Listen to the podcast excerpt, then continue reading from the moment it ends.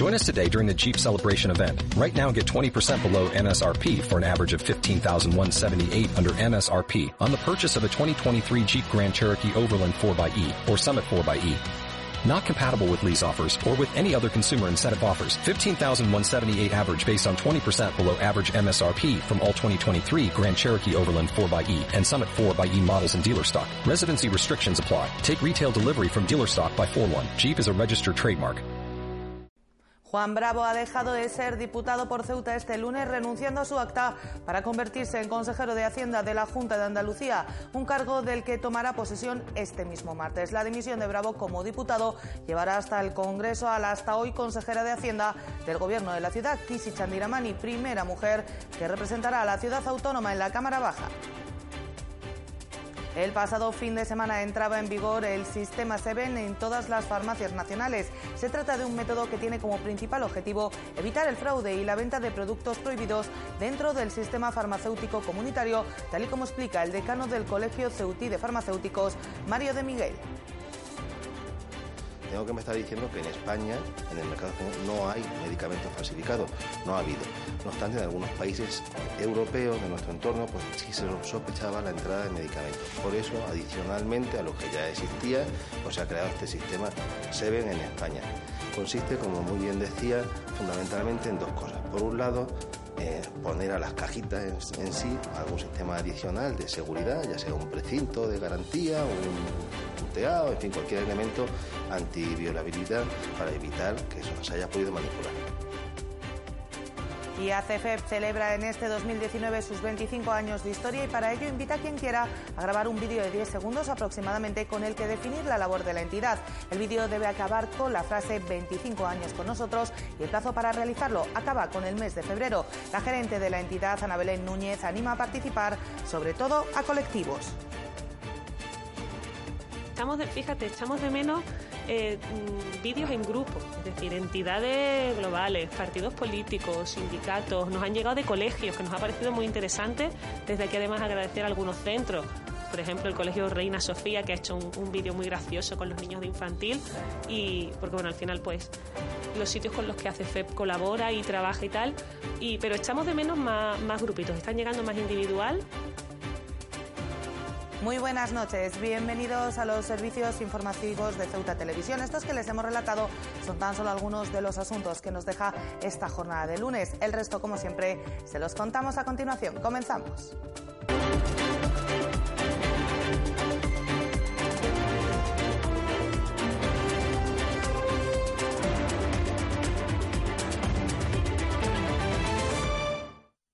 Es sin duda nuestro primer asunto del día. El diputado por Ceuta, Juan Bravo, ha renunciado a su acta este lunes. Así lo recogía la página web del Congreso en el perfil del ya exdiputado y lo confirmaban fuentes cercanas a Ceuta Televisión. La encargada de sustituirle como diputada por Ceuta será la actual consejera de Economía y Hacienda, Kisi Chandiramani, que figuraba como sustituta en la papeleta de las últimas elecciones generales. El ya exdiputado en el Congreso pasará a formar parte del Gobierno de la Junta de Andalucía como consejero de Hacienda. El diputado por Ceuta, Juan Bravo, deja de serlo desde este mismo lunes, siendo sustituido por Kisi Chandiramani, tal y como lo recoge su propio perfil en la página del Congreso de los Diputados. La decisión, que se tomaba a finales de la semana pasada, según ha podido saber Ceuta Televisión, ya era conocida por su sustituta, actual consejera de Economía y Hacienda del Gobierno de la ciudad, que precisamente viajaba con Bravo la pasada semana a la Feria del Juego de Londres para poner sobre la mesa las bondades del régimen fiscal de la ciudad para esta actividad. Chandiramani era la persona que figura como sustituta de Bravo en las papeletas de la candidatura al Congreso de las últimas elecciones generales y se convertirá en la primera mujer en ser diputada por Ceuta en el Congreso, ya que si bien en el Senado ya han sido varias las mujeres que han representado a Ceuta, en el caso de la Cámara Baja aún no se había dado el caso. Volviendo a Juan Bravo, ha permanecido siendo diputado por Ceuta en el Congreso desde el 7 de julio de 2016 hasta el 11 de febrero de 2019, siendo el candidato durante las dos últimas convocatorias de las elecciones generales. La renuncia como diputado de Bravos se produce como reacción a la dimisión del consejero de Hacienda, Industria y Energía de la Junta de Andalucía, Alberto García Valera, que ha dejado el cargo por motivos de salud en la mañana de este mismo lunes. Tal y como ha confirmado el diario ABC, Bravo tomará posesión este martes antes del Consejo de Gobierno y pasará a ocupar el puesto que hasta el momento ocupaba García Valera y a formar parte del Ejecutivo de Juan Manuel Moreno Bonilla. Pues como si de un castillo en IP se tratara, la renuncia de Bravo ha generado una reacción en cadena que provoca también cambios en el gobierno de la ciudad. Y es que la consejera de Hacienda, Kisi Mani, abandona su cargo para dedicarse plenamente al de diputada por Ceuta, asumiendo el área de Economía, Hacienda, Administración Pública y Empleo el propio presidente de la ciudad hasta que se nombre un nuevo consejero.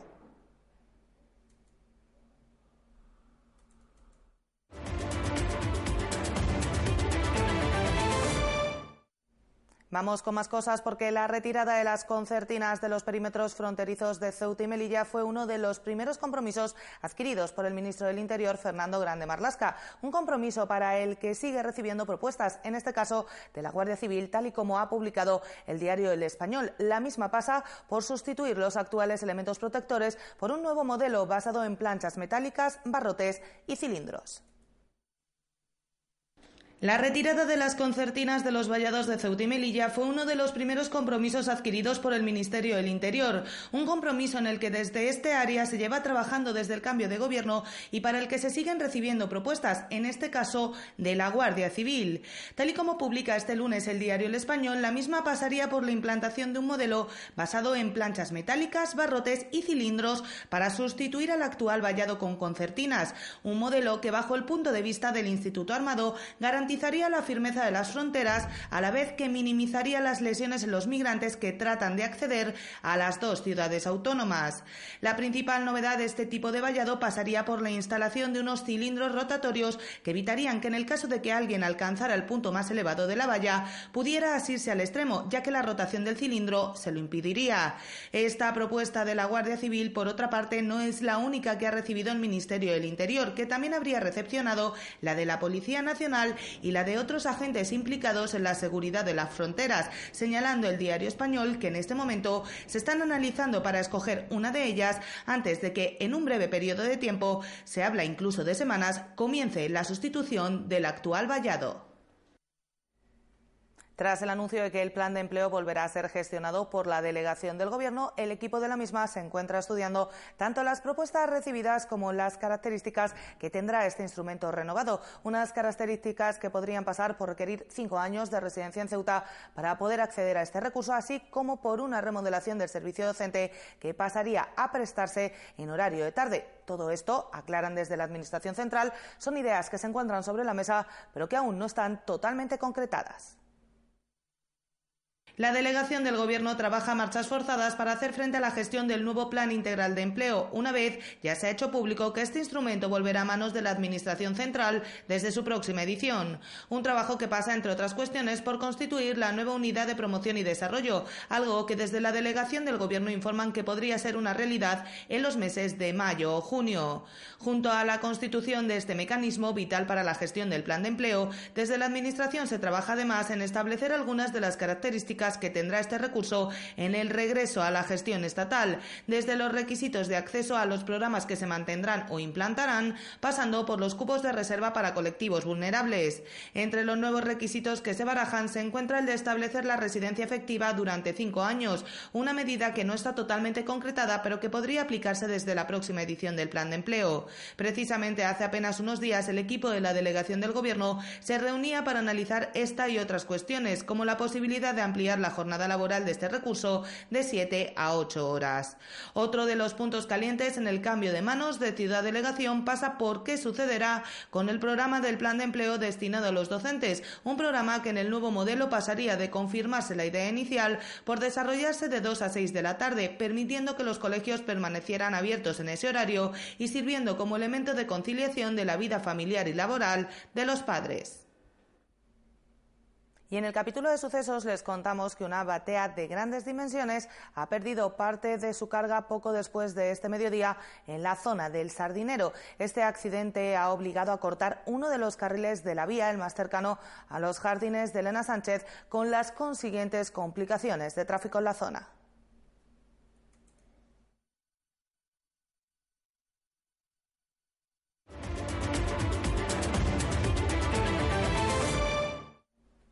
El número de casos de hepatitis en nuestra ciudad se ha elevado a 20 durante el pasado mes de enero, mes en el que se decretó una alerta sanitaria al haberse alcanzado los 11 casos. Fuentes sanitarias recalcan a Ceuta Televisión que para evitar problemas basta conseguir consejos como no comprar fruta, pescado o verduras a vendedores ambulantes, no comer moluscos crudos y lavar la fruta y la verdura con un par de gotas de lejía aptas para el consumo alimentario.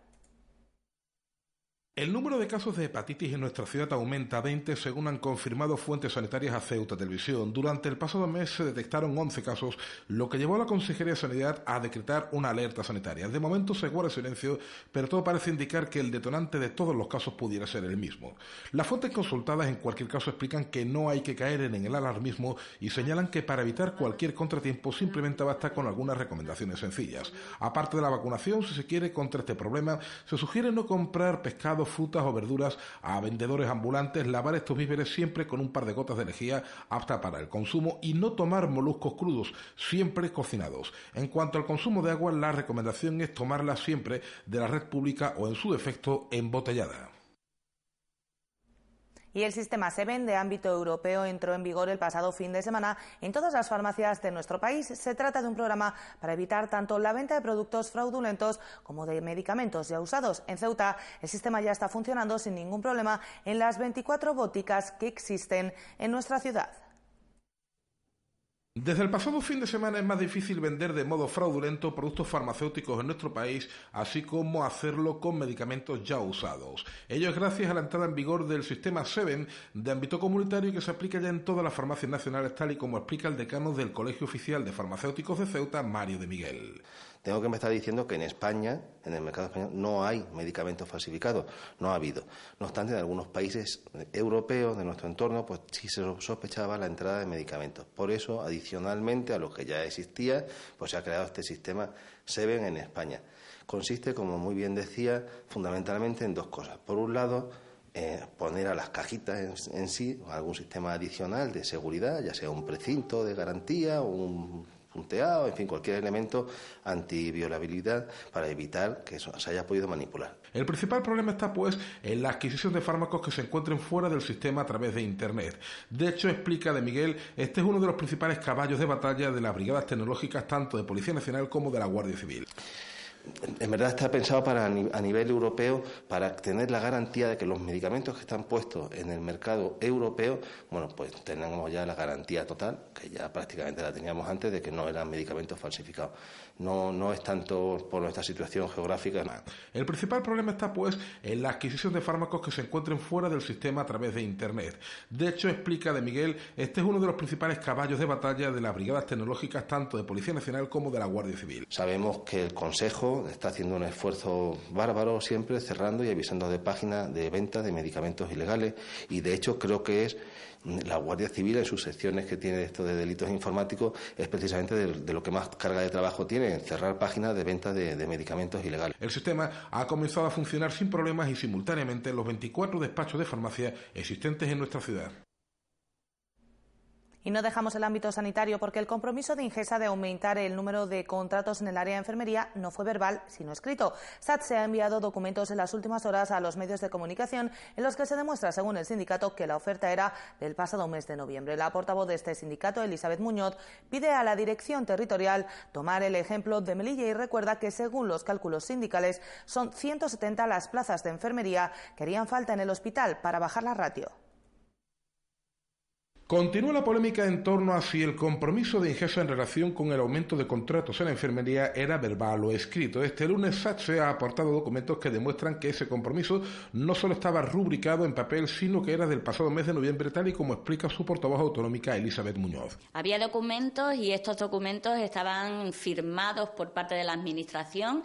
Eh, central, los servicios centrales, en un acta de noviembre del 2018 o sea, tampoco estaba tan lejano en el tiempo y al existir ese compromiso eh, por escrito, consideramos que ahora llega el momento de cumplir la palabra dada. Muñoz pide a Jesús Lopera que tome ejemplo de cómo se han hecho las cosas con este mismo asunto en la ciudad hermana de Melilla. Melilla, simple y llanamente, el personal cesó, el personal eh, que estaba interino cesó un día 25 de eh, diciembre eh, perdón, de enero, 25 de enero, y el día 26 estaban contratados. En cuanto al total de plazas que harían falta en Ceuta, solo para el Hospital Universitario, Muñoz lo calcula en 170 para bajar una ratio de 35 pacientes por profesional, lo que considera excesivo. En cuanto a la necesidad que tenemos de personal de enfermería en el hospital, son 170 enfermeras más para poder cumplir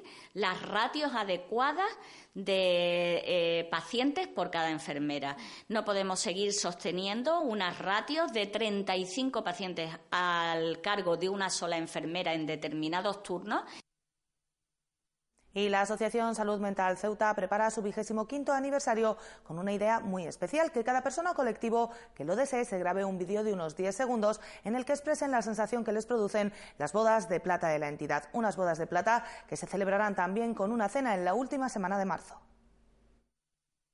¿Sería usted capaz de resumir en 10 segundos la labor de ACFEP o definir el mundo de la salud mental? Si lo es, puede contribuir al vigésimo quinto aniversario de la entidad grabándose un vídeo con su teléfono móvil que concluya con el lema 25 años con nosotros, tal y como explica la gerente de la entidad, Ana Belén Núñez. Este vídeo hay que enviarlo por correo electrónico a cefep, a cefep.gmail.com o vía WhatsApp a, un número de teléfono que es el 608 23 72 11.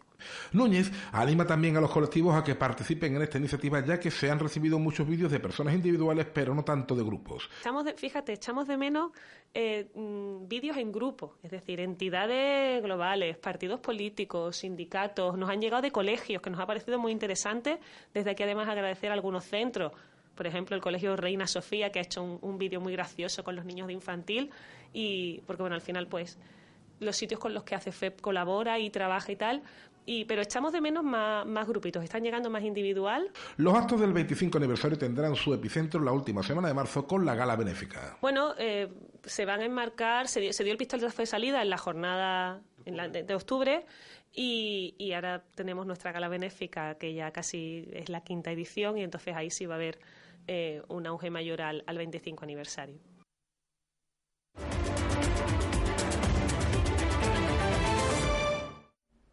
Ceuta se ha convertido en protagonista de un reportaje en la conocida revista Hola. La ciudad es la protagonista de su sección de viajes en la que bajo el título Dos días descubriendo Ceuta, la ciudad de las cuatro culturas, la revista ofrece planes de visitas, alternativas de ocio y qué hacer en la ciudad durante 48 horas.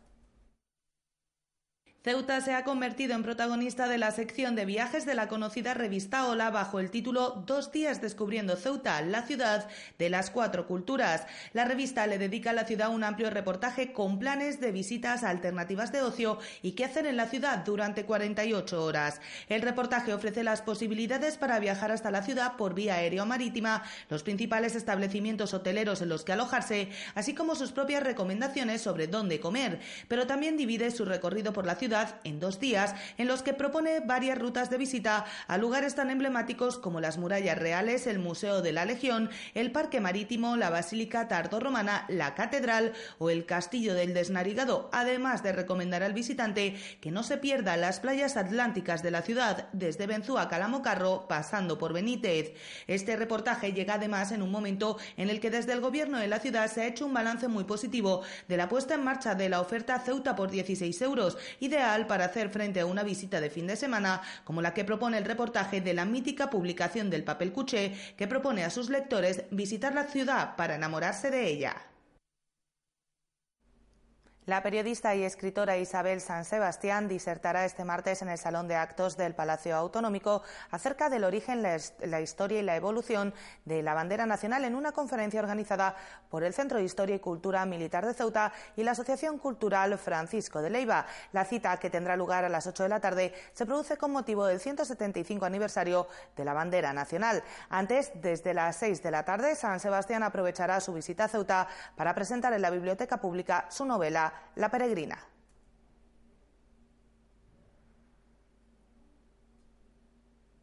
Más cosas. Mariano Bertucci Alcaide, nieto del genial pintor granadino, falleció el pasado fin de semana a los 62 años de edad de forma repentina. Bertucci Alcaide no solo era nieto del pintor del protectorado, sino también el principal depositario de su obra y uno de los artífices de la exposición que puede verse en las murallas reales, lo que ha causado una honda conmoción en los ambientes culturales de nuestra ciudad.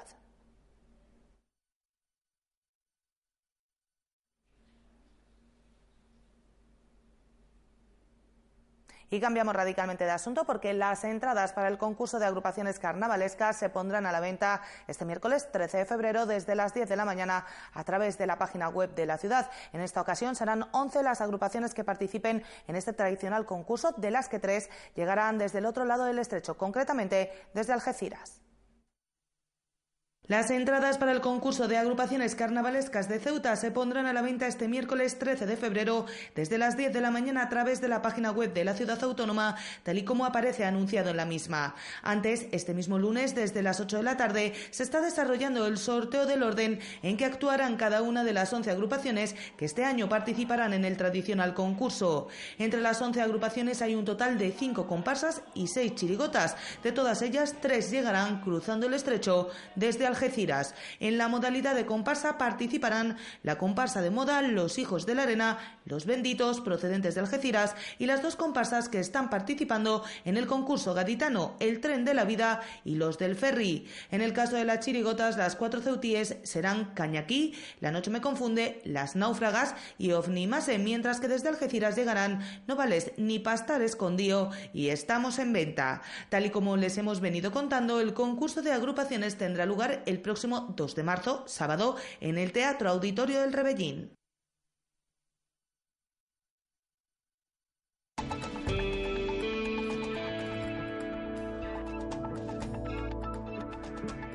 Y vamos ya con la información del tiempo para las próximas horas, para esta jornada de martes. Cielos nubosos con predominio de las nubes bajas, sin descartarse precipitaciones de carácter débil y ocasional, especialmente por la mañana. Las temperaturas mínimas en ascenso llegarán a los 13 grados, las máximas bajarán un poquito y se quedarán en torno a los 18. El viento soplará de levante, siendo fuerte en la segunda mitad de la jornada. Y el número premiado en el sorteo de la Cruz Roja de hoy ha sido el 294 294.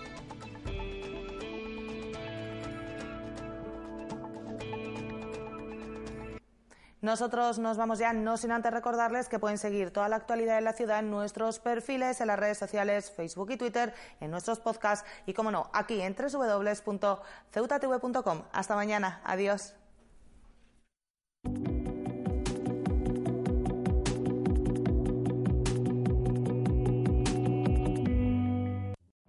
Every day, we rise, challenging ourselves to work for what we believe in. At U.S. Border Patrol, protecting our borders is more than a job, it's a calling. Agents answer the call, working together to keep our country and communities safe. If you're ready for a new mission, join U.S. Border Patrol and go beyond. Learn more at cbp.gov/careers.